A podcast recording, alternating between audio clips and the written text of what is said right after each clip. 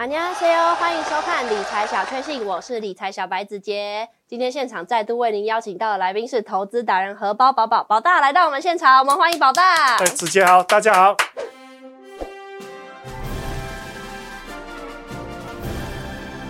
宝大，二零二四年一开盘外资就开始卖超，上周卖超的特别凶，总共卖超了一千三百亿哦，外资是疯了吗？但是我比较好奇的是，过去外资绕跑都是 卖全指股为主，但是今年不一样了，连台股 ETF 也不放过。我们可以看到，去年收益人数前十名的高股息 ETF 当中的前三名，零零八七八、零零五六还有九二九也被流弹袭击。成为外资卖超高股息 ETF 的重灾区，特别是第一名的去年的人气王八七八，受益人数破百万诶，再来是第二名的零零五六，受益人数也有将近百万哦，再来是第三名的九二九，受益人数也有五十万。那我们来看一下他们今年的卖超状况，可以看到第一名的九二九，截至一月十八号来，总共被外资卖超了十七万张。再是第二名的八七八，八七八去年是人气王哦，八七八也被外资卖超了十万张以上。再是第三名的零零五六，也被外资卖超了超过六万张。但是宝大，我特别想要问一下八七八，因为八七八在去年是人气王，那它为什么今年会沦为外资卖超最主要的标的啊？那我想问的是，它这样子还能买吗？如果说投资人跟我一样想要继续存股的话，那我们是越跌越买比较好呢，还是说等它跌完了止稳了再买会比较好呢？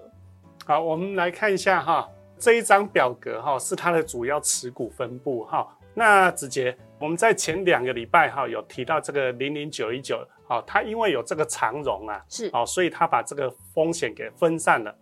好，那那像零零九一八的话，它也有长融啊。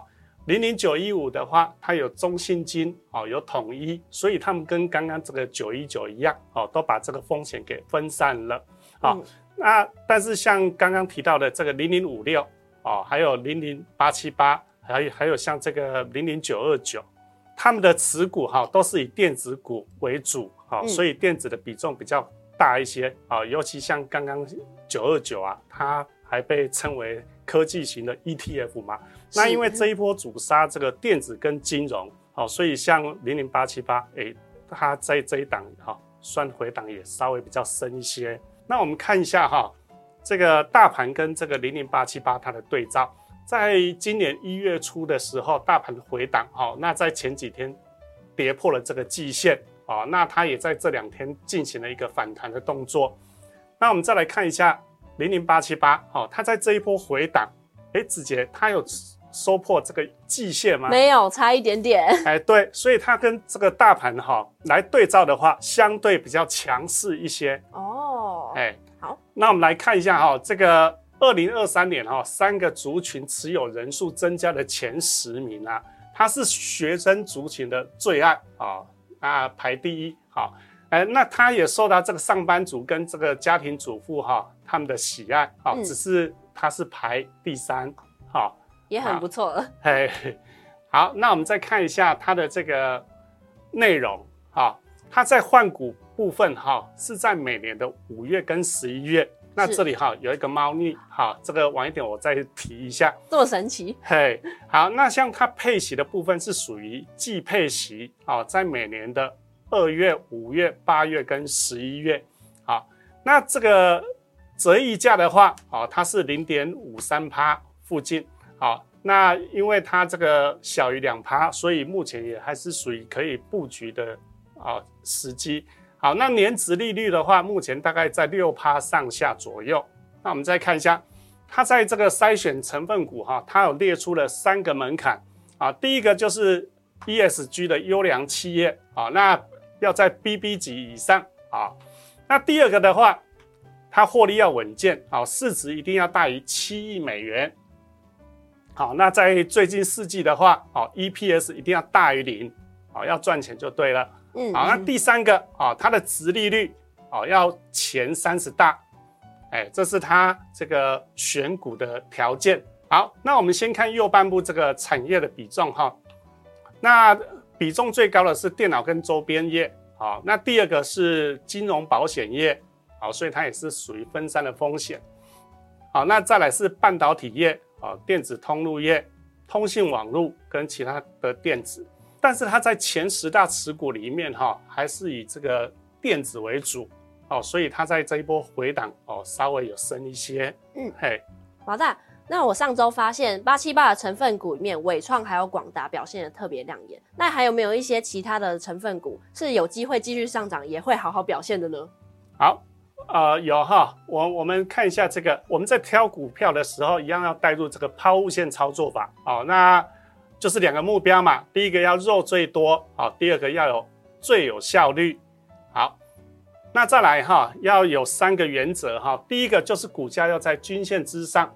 第二个，哈，均线要左下右上是。第三个，K 线的排列要呈现倒 L。那我们第一档哈带来这个华硕，啊，它在前阵子的时候啊呈现一个倒 L 整理平台。哇，这个 L 很大哎。哎，对，那一样，如果你可以接近这个整理平台的这一这个附近，好，那拉回在这附近的话，也是一个布局的一个好时机。好，那我们看一下第二档哈。英业达，好，那上次有提过哈，它在这个十二月初的时候连拉了两根停板，好，那一样，我们从这个第二根停板哈这边画一个整理的平台，好，那将来如果说呃，比如说五均线哈拉过这里的时候，哎，这时候代表它可能要发动了，好，所以要留意一下。好的，好，那我们看一下第三档哈，联强。好，它在十月初的时候做了一个拉抬，好，然后平台整理，在大盘这一波回档的时候，哎，它算蛮抗跌的哈，都没有下来，啊，一样持续在整理，哎啊，所以如果你喜欢这个连强的，啊，稳健型的，啊，也可以在这一带做一个布局的动作。好的，那宝大介绍的华硕、英业达还有联强三档，大家要记起来哦。那宝大，我有一个问题想要问。如果说投资人跟我一样也想要买零零八七八继续存股的话，那有没有一些比较好的方法让我们去存呢？好，我们看一下这个零零八七八哈，那这是日线图，那在这边提供两个方法，第一个就是定时定额哈，那一般小资主的话，啊，如果说钱没有那么多，一次可以买一张一张的话，啊，你也可以说，哎，每个月固定，比如说五号或者每个月固定十号这样买，那。也可以说，比如说你每两个月啊，固定两个月买一次。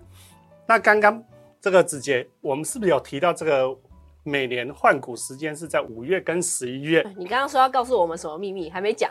好，那它跟别的 ETF 哈，在换股的时候比较不一样，差在哪里？它每年这个两次换完股以后，好，几乎都是。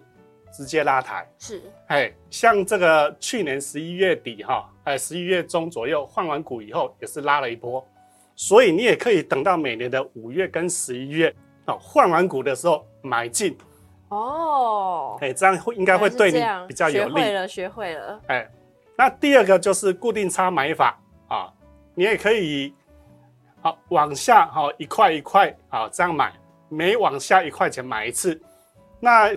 根据他过去的经验，最低点大概是三块多啊。那所以你如果往下持续买的话，价格一块买一次的话，你大概买到十四块左右啊。到十四块先踩刹车哈，这样会对这个纯股族哈会是比较好的方法。好的，今天也非常谢谢宝大。最近外资像发了疯一样的狂卖台股，连高股息的 ETF 也变成了重灾区。特别是去年的人气王八七八，那宝大也很肯定的说了，如果是纯股的话，建议越跌越买会比较好哦。至于到底要怎么买呢？宝大推荐了两种方法：定时定额，还有固定差买法。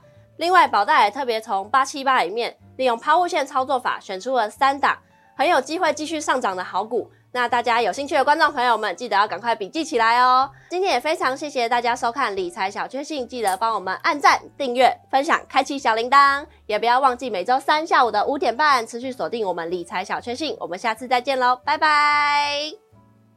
本公司所分析之个别有价证券，无不正当之财务利益关系。本节目资料仅供参考，观众朋友请勿看节目跟单操作。应独立判断、审慎评估，并自负投资风险。